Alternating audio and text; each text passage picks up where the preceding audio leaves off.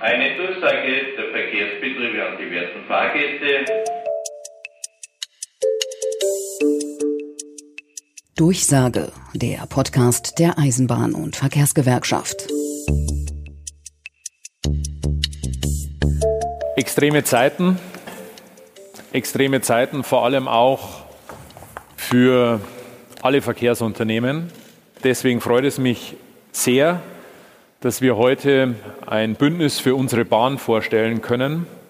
Ein Bündnis, das das Bundesverkehrsministerium, die Deutsche Bahn, die EVG, die AGV MOVE und der Konzernbetriebsrat der DB AG unterzeichnet haben. Die Eisenbahn in Deutschland ist systemrelevant. Sie leistet einen wichtigen Beitrag zur Daseinsvorsorge. Sie ist äh, Rückgrat einer klimagerechten Mobilität und Logistik. Und Deutschland rollt nur mit einer starken Schiene. Hallo zusammen, einen herzlichen Gruß in die Runde hier aus unserem kleinen Studio in Berlin. Das war Bundesverkehrsminister Andreas Scheuer und ihr habt einen Ausschnitt aus der Pressekonferenz zum Bündnis für unsere Bahn gehört. Dieser Mitschnitt wurde uns freundlicherweise direkt vom Bundesverkehrsministerium zur Verfügung gestellt. Doch was ist eigentlich das Bündnis für unsere Bahn genau? Was bedeutet es für unsere Mitglieder, also für euch und vor allem, wie geht es damit jetzt weiter? Darüber sprechen wir mit demjenigen, der das am besten erklären kann, mit EVG-Vize Klaus-Dieter Hommel. Er wurde übrigens jüngst vom EVG-Bundesvorstand als Vorsitzender der EVG vorgeschlagen und wird im Dezember auf dem außerordentlichen Gewerkschaftstag für den Vorsitz unserer Gewerkschaft kandidieren.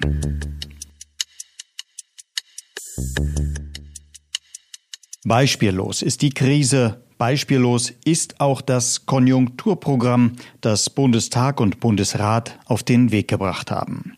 Unfassbare 130 Milliarden Euro werden in die Hand genommen, um die so strapazierte Wirtschaft in Deutschland wieder anzukurbeln. Darunter ist auch eine unter anderem auf Drängen der EVG Erhöhung der Regionalisierungsmittel um 2,5 Milliarden Euro. Und zusätzlich gibt es 5 Milliarden Euro, die der Bund der Deutschen Bahn zur Verfügung stellt. Diese Corona-Hilfen für die Bahn sind allerdings mit Auflagen verknüpft. Der Bahnvorstand wird auf seine Boni für 2020 und auch die Führungskräfte werden auf einen Teil ihrer variablen Zulagen verzichten. Das reicht aber bei weitem nicht aus. Weitere Gelder sollen, so heißt es wörtlich seitens des Verkehrsministeriums, durch kostensenkende Maßnahmen bei dem Personal und Sachaufwand freigemacht werden. Und genau darum soll es heute gehen. Mein Kollege Oliver Kaufold und ich sprachen mit Klaus-Dieter Hommel über das Bündnis und den aktuellen Stand.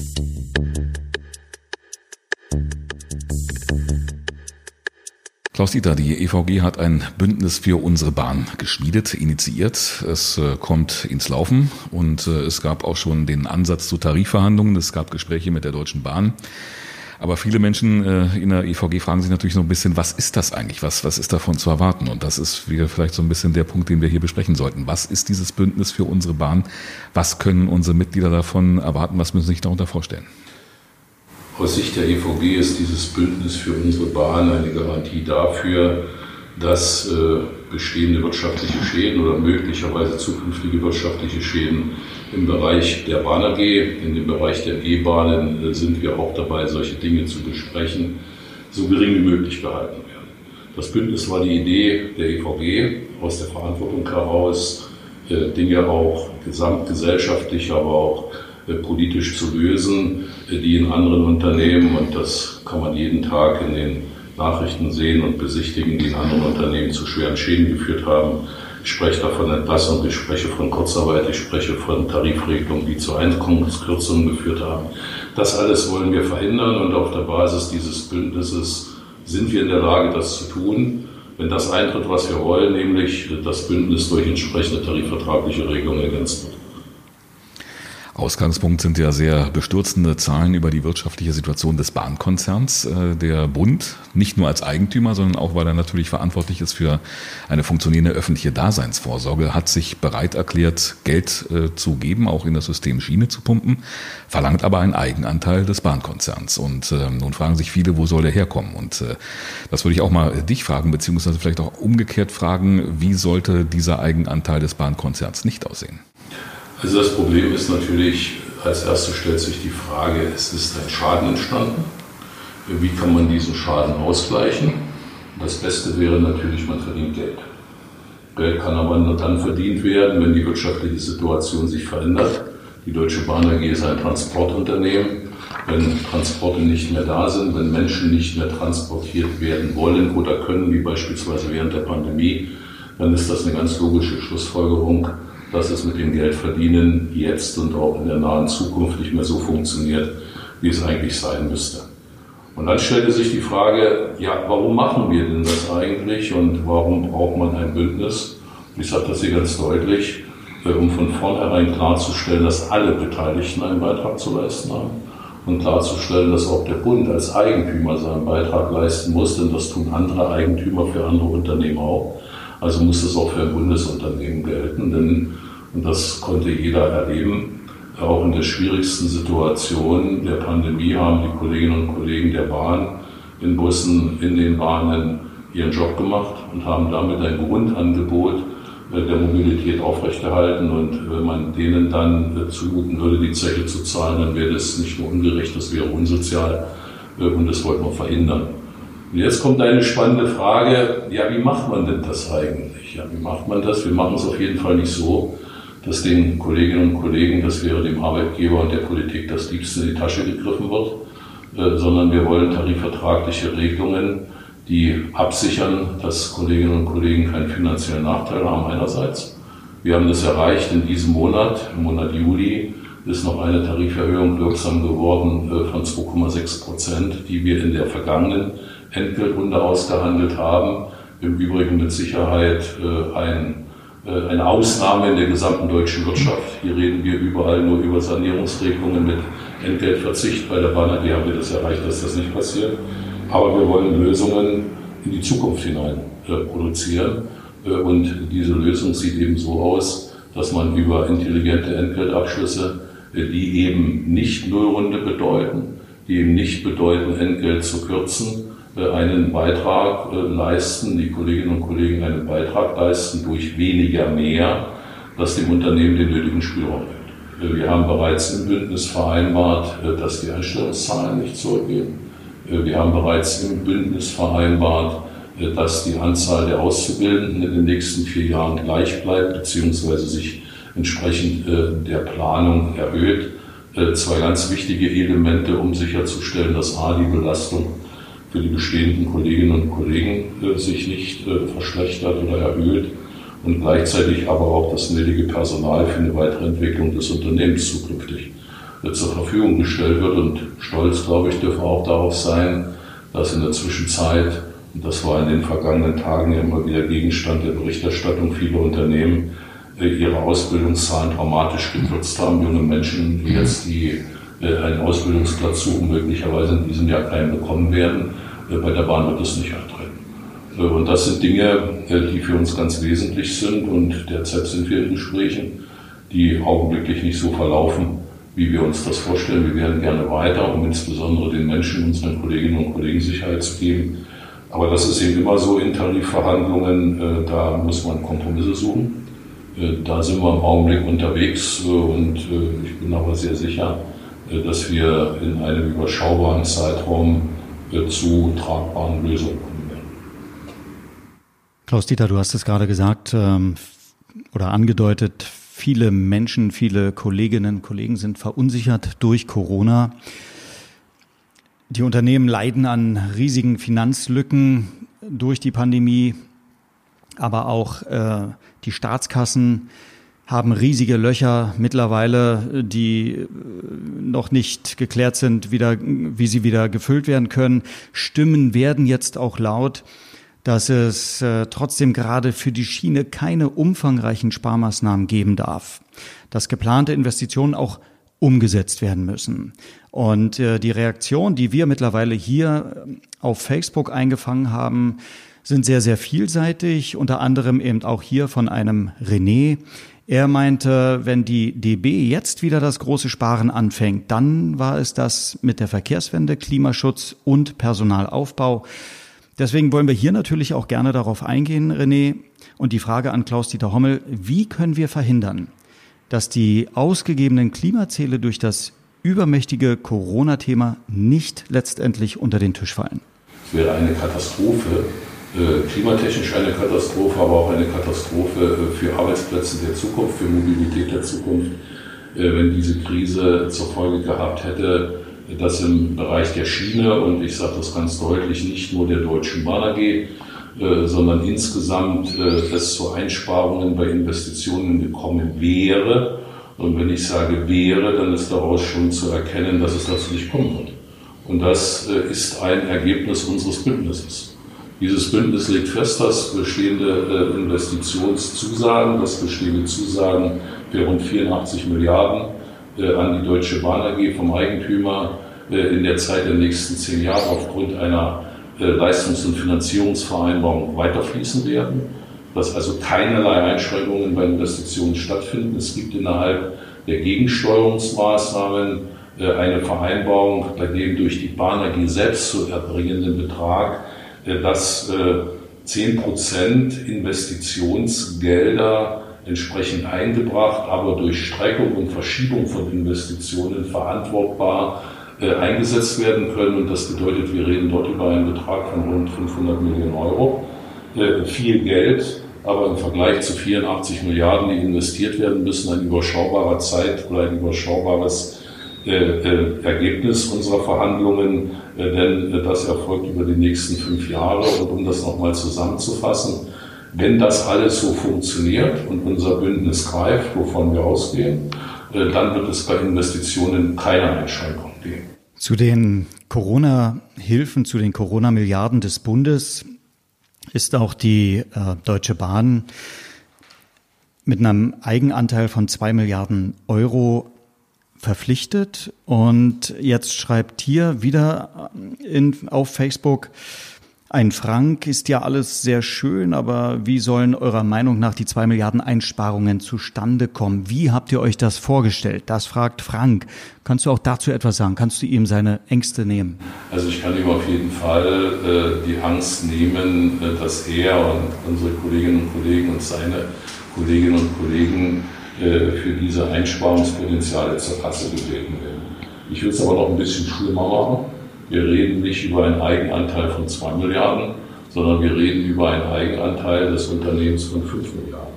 Und diese 5 Milliarden sind zu erbringen, äh, nicht weil das der Bund so will, das ist auch in der Sprachregelung manchmal nicht ganz klar, sondern das ist genau die Lücke, die entstanden ist durch die jetzt eingetretenen Schäden äh, plus die Prognose in die nächsten Jahre hinein. Was bedeutet das? Es gibt einen reinen Schaden und es gibt einen Schaden, der zukünftig entsteht, wenn man bestimmte Rahmenbedingungen unterstellt. Das ist wie zu Hause in der Portokasse auch. Wenn ich Geld ausgegeben habe, ist das erstmal weg. Und dieses Geld ist als Schaden auch bei der Bahn AG weg. Aber wenn ich dann weiß, dass ich noch zukünftig entsprechende Rechnungen zu begleichen habe, und dann mal die Fragestellung, stehe ich denn bitte schon in ein oder zwei Jahren, dann muss ich ja, um fair zu sein und mir nicht in die Tasche zu lügen, auch noch berechnen, was ich bezahlen muss. Und dieser Schaden ist mitberechnet worden und insgesamt beziffert worden auf einen Betrag bis zum Jahr 20, 2024, muss ich jetzt genau sagen, 2024 äh, in einem Betrag von 10 bis 13 Milliarden. 10 bis 13 Milliarden fehlen diesem Unternehmen. Und um das mal ganz deutlich zu sagen, auch für Frank und die Kolleginnen und Kollegen, im Augenblick verdient dieses Unternehmen Banerg in keinem Monat das Geld, was dazu benötigt wird, um die Löhne zu zahlen. Und das muss man sich bitte auf der Zunge zergehen lassen. Das kann man einige Monate tun. Und auch niemand bei uns in unserem Umfeld darf glauben, dass nur weil dieses Unternehmen dem Bund gehört, die Zahlungsfähigkeit und die Liquidität auf Ewigkeit gesichert ist. Das heißt also, wir haben ein ernstes Problem, die Kolleginnen und Kollegen haben ein ernstes Problem und sie müssten Angst haben, wenn es die EVG nicht gäbe. Die EVG hat das geregelt. Die EVG wird das regeln. Wir werden aber über entsprechende tarifliche Regelungen zu reden haben, die für die Zukunft in der nächsten Entgeltrunde bedeuten, dass möglicherweise Erwartungen, die an eine Entgelterhöhung natürlich logischerweise immer wieder gestellt werden, nicht erfüllt werden können. Das bedeutet aber keine Minusrunde.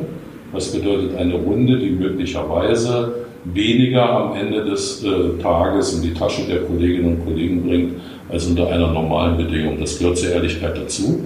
Aber das ist genau diese Lösung, weil äh, die finanzielle Belastung des Unternehmens auch nicht von jetzt auf gleich fällig wird. Das ist immer so, wenn ein bestimmter Betrag fällig wird, zieht er sich über einen bestimmten Zeitraum. Und die Szenarien, die im Augenblick gerechnet werden, die auch zu der Bewertung dieses Schadens führen, sind berechnet bis zum Jahr 2024. Äh, und äh, mit ein wenig Eigenlob, mit ein wenig Stolz, was man auch haben darf als EVG, äh, kann ich mit Sicherheit sagen, dass es wenige, sehr, sehr wenige, vielleicht gar keine Unternehmen in Deutschland gibt in vergleichbarer Größenordnung, die auch nur annähernd mit so wenig Auswirkungen für die Kolleginnen und Kollegen durch die Krise gekommen sind. Das bestätigen uns auch unsere Kolleginnen und Kollegen der DGB-Gewerkschaften, der anderen DGB-Gewerkschaften, äh, die also mit unwahrscheinlich mehr Problemen zu kämpfen haben, wenn man an die Metallindustrie denkt, wenn man an die Gastronomie denkt und viele andere. Ich will auch hier eine Zahl sagen. Äh, bei der Banergie gab es über den gesamten Zeitraum der Pandemie bis zu heute immer weniger als 1000 Menschen, die in Kurzarbeit waren. Weniger als 1000 Menschen, die in Kurzarbeit waren. Das sind insgesamt in Deutschland knapp 10 Millionen im Augenblick. Ich glaube, allein diese Zahl macht deutlich, was wir geleistet haben in den vergangenen Du hast gerade eben einen interessanten oder in einem Halbsatz gesagt, äh, wenn dieses Bündnis greift. Nun ist das Bündnis ja relativ jung und ähm, damit verbindet sich auch so ein bisschen die Frage, was muss denn passieren, damit dieses Bündnis greift, beziehungsweise wer muss welchen Anteil bringen? Ich meine, die EVG steht dazu. Wir haben es initiiert, wir wollen es vorantreiben.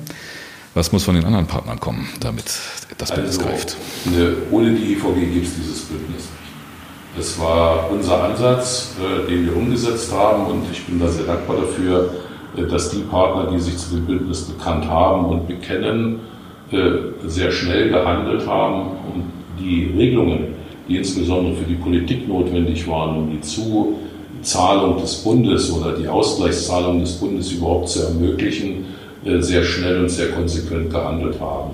Aber nun wissen ja, wie das in der Politik ist. Am Anfang kommt die Phase der Euphorie, da sind alle ganz happy. Dann hat das dreimal in der Zeitung bestanden, dann sind sie wieder unglücklich.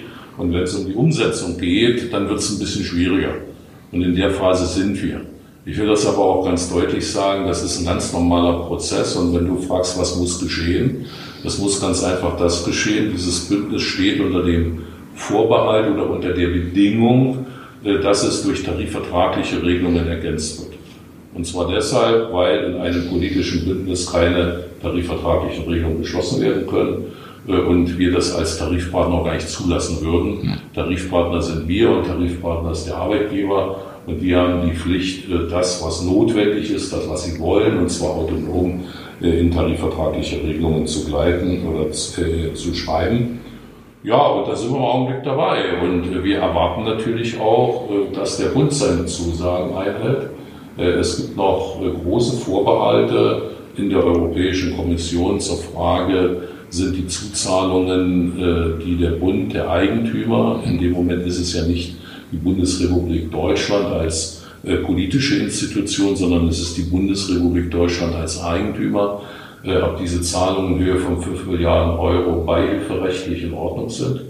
Die Mühlen in Europa, die malen etwas langsamer, wie wir wissen, als hier in Deutschland, aber eben auch nach bestimmten Kriterien. Und Deshalb ist es notwendig, äh, dass dieser Eigenanteil, der nach beihilferechtlichen Kriterien auch für jede Zuzahlung für ein Unternehmen notwendig ist, damit die EU das überhaupt genehmigt, äh, dass diese äh, Leistungen erbracht werden können, dass dieser Eigenanteil auch dokumentiert wird. Und deshalb sind wir immer wieder, wenn wir uns zu dem Thema Bündnis bekennen, dabei zu sagen, ja, alle Beteiligten haben sich verpflichtet, wir müssen die Bedingungen erfüllen, die dieses Bündnis am Leben erhalten. Ich will aber auch sagen, Ich glaube, dass dieses Bündnis auch weiterentwickelt werden kann und weiterentwickelt werden muss. Äh, die Pandemie ist irgendwann vorbei und das wird nie mehr werden wie früher. Es gibt keine Zeit nach Corona. Das ist ein Irrtum zu glauben, äh, dass wir wieder in einen Modus kommen, der so ist, wie er mal war, wie wir ihn mal kennengelernt haben. Es ist also äh, eine einschneidende Veränderung in unserer Gesellschaft eingetreten und das muss man ja sagen, nicht nur national, international, europäisch, sogar weltweit. Und deshalb stellt sich die Frage, wie muss man, wie kann man äh, zukünftig äh, Mobilität in Deutschland organisieren? Äh, wie entwickelt sich Mobilität? Wir haben neben diesem Bündnis für unsere Bahn vor einigen Wochen ein Bündnis Schiene. Das wird immer so ein bisschen verwechselt in der Öffentlichkeit. Es sind ein bisschen viele Bündnisse im Augenblick unterwegs. Da hätte man sich vielleicht die Texte der Überschriften noch ein bisschen anders überlegen müssen. Aber das ist nicht entscheidend. Auf den Inhalt kommt es an. Äh, aber in diesem Bündnis ist dokumentiert mit mehr als über 60 Unternehmen oder Shareholdern, wie man heute so schön sagt, äh, wie man zukünftig Mobilität in diesem Lande betreiben möchte. Äh, und wir sind da wirklich ganz selbstbewusst und sagen, wenn wir es nicht schaffen, dieses Bündnis für unsere Bahn mit der Maßgabe, dass wir Beschäftigung erhalten, dass wir äh, Investitionen sicherstellen, dass wir eine Entwicklung des oder der Unternehmen in Richtung Mobilität der Zukunft garantieren, dann wird dieses Bündnis Schiene in Deutschland auch nicht funktionieren. Denn das ist das Rückgrat, ohne zu vermessen zu sein und zu sagen, es gibt nur die Deutsche Bahn AG, wäre völlig falsch. Es gibt eine Vielzahl von Unternehmen im Schienenverkehr, im Personenverkehr, wo auch wir als Tarifpartner natürlich unterwegs sind, die dort ihren Beitrag leisten. Aber dieser Markt wird sich verändern. Wir sehen das im Augenblick äh, auch aufgrund äh, von unterschiedlichen Wettbewerbsbedingungen äh, wird es dort Veränderungsprozesse geben. Was wir wollen, ist ganz simpel. Wir wollen überall gleiche, gute und sichere Beschäftigung. Und das für alle Kolleginnen und Kollegen, allen Unternehmen, ist doch völlig klar. Und vielleicht muss man an der Stelle würden vielleicht nicht alle Eisenbahner so gerne auch sehr deutlich sagen, äh, wir sind mit der Schiene groß geworden. Für uns heißt Eisenbahn, Transport heißt Schienenverkehr. Aber ein Unternehmen Deutsche Bahn AG oder ein Unternehmen einer privaten Bahngesellschaft im Personenverkehr äh, oder äh, im Güterverkehr wird eben zukünftig in die Zukunft nachhaltig projiziert mehr tun müssen, als Menschen oder Güter nur von A nach B zu transportieren. Wenn wir die vergangenen sechs Monate in einzelnen Begriffen ohne Gewichtung jetzt mal aneinanderreihen, fallen jedem sofort ein Corona natürlich, Lockdown, Stillstand, Mobilitätsgarantie, CO2-Rückgang, Homeoffice, Online-Meetings, Systemrelevanz und, und, und, und, und Kontaktsperre, Konjunkturpaket, Schutzschirm, Gesichtsmaske, Abstand halten. Urlaub in Deutschland und ganz, ganz wichtig für viele natürlich auch Fußball EM 2021 statt 2020. Aber jetzt nochmal zurück zum Ernst der Lage und der Zukunft. Was meinst du, Klaus-Dieter, ganz persönlich? Können und sollten wir aus der Zeit der Pandemie lernen, für uns mitnehmen, als Menschen, als Gesellschaft, als System? Also wenn das äh, vielleicht auch etwas eigenartig klingt, wenn ich das sage, äh, diese Erfahrungen, die die Menschen, die wir gemacht haben in dieser Pandemie, äh, können, und aus meiner Sicht sind sie es, auch sehr wertvolle Erfahrungen sein. Es ist über viele Jahrzehnte, so sind wir, unsere Generation, meine Generation groß geworden, immer nach vorne gegangen. Man hat nie wirklich geglaubt, dass es wirklich dramatische Einschränkungen geben könnte. Und man hat sich überhaupt nicht vorstellen können, dass ein ganzes Land, eine, ein, ein ganzer Kontinent oder weltweit äh, sich derartig verändern kann.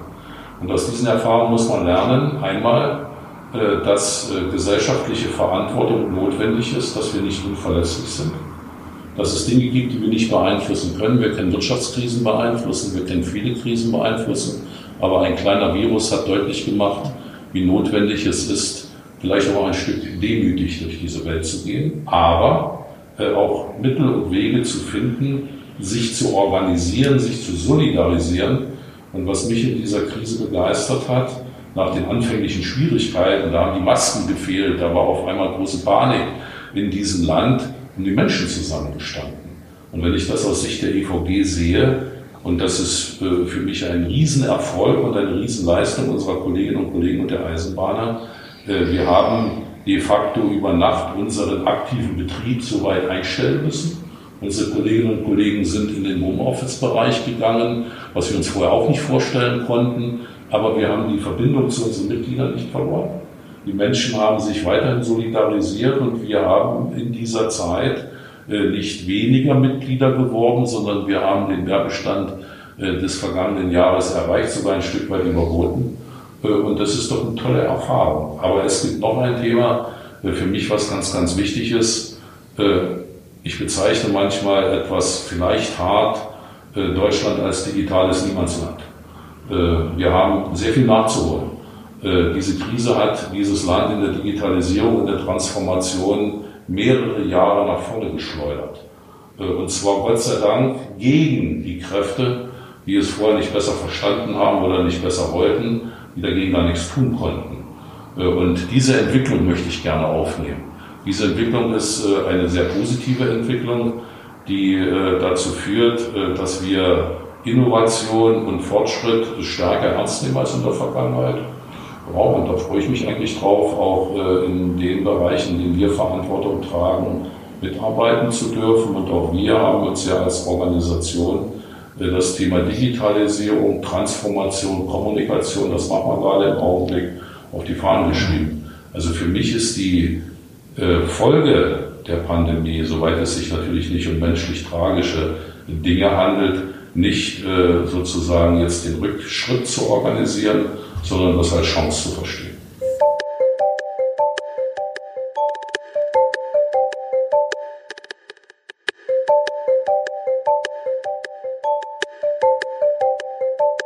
Soweit unser Gespräch mit Klaus-Dieter Hommel. Vielen Dank nochmal. Im Vorfeld der Sendung haben wir bereits Kolleginnen und Kollegen gefragt, was ihnen in Bezug auf das Bündnis wichtig ist. Hier ein paar Ausschnitte. Wir haben durch das Konjunkturpaket eine, ein Alleinstellungsmerkmal in der Richtung, dass wir die Einzigen sind, die auch das, das Thema Beschäftigungssicherung schon von vornherein mit drin haben. Mit dem Demografietarifvertrag konnten wir bereits die Arbeitsplätze aller Kolleginnen und Kollegen sichern, die länger als zwei Jahre im Betrieb sind. Jetzt ist es wichtig, dass diese Regelung auch für alle anderen gilt. Wir werden auch nicht zulassen, dass der Tarifabschluss aus dem Jahr 2018 mit dem Wahlmodell ausgesetzt oder gestrickt wird. Der Schienenverkehr darf durch die Pandemie und nach Corona nicht gebremst werden. Geplante Einstellungen und Investitionen sollen fortgeführt werden. Auch das ist für uns als Eisenbahn total wichtig und notwendig. Für uns als EVG-Jugend ist klar, dass die Bahn weiterhin qualitativ gut ausbilden muss. Dass es zu keiner Reduzierung von Einstellung und Ausbildung kommt, denn die Themen demografischer Wandel wird uns weiterhin auch in der Zukunft begleiten.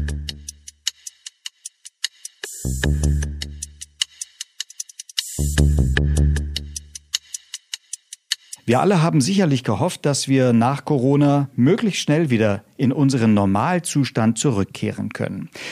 Doch genauso wie uns diese Krise wohl noch eine ganze Weile beschäftigen wird und die Welt nach Corona gewiss nicht mehr die Welt von davor sein wird, genauso werden auch wir an diesem Thema dranbleiben und uns in der nächsten Folge des Podcasts damit beschäftigen. Die EVG hat die Kampagne Fair nach vorne ins Leben gerufen. Fair deshalb, weil nicht die Beschäftigten die Leidtragenden der Krise sein dürfen. Und nach vorne deswegen, weil Politik, Wirtschaft und Gesellschaft nicht vergessen dürfen, dass wir einen Auftrag haben hin zu einer nachhaltigen Verkehrswende für den Klimaschutz und gute Arbeitsbedingungen gleichermaßen. Wie immer an dieser Stelle der Hinweis auf unsere sozialen Medien. Folgt uns, bleibt auf dem Laufenden und kommentiert mit. Wir würden uns sehr darüber freuen. Mein Name ist Jens Grocholl. Mein Kollege Oliver Kaufhold war ebenfalls mit an diesem Podcast wie immer beteiligt. Das war der EVG-Podcast Durchsage zum Thema Bündnis für die Bahn. Vielen Dank fürs Zuhören und bleibt solidarisch.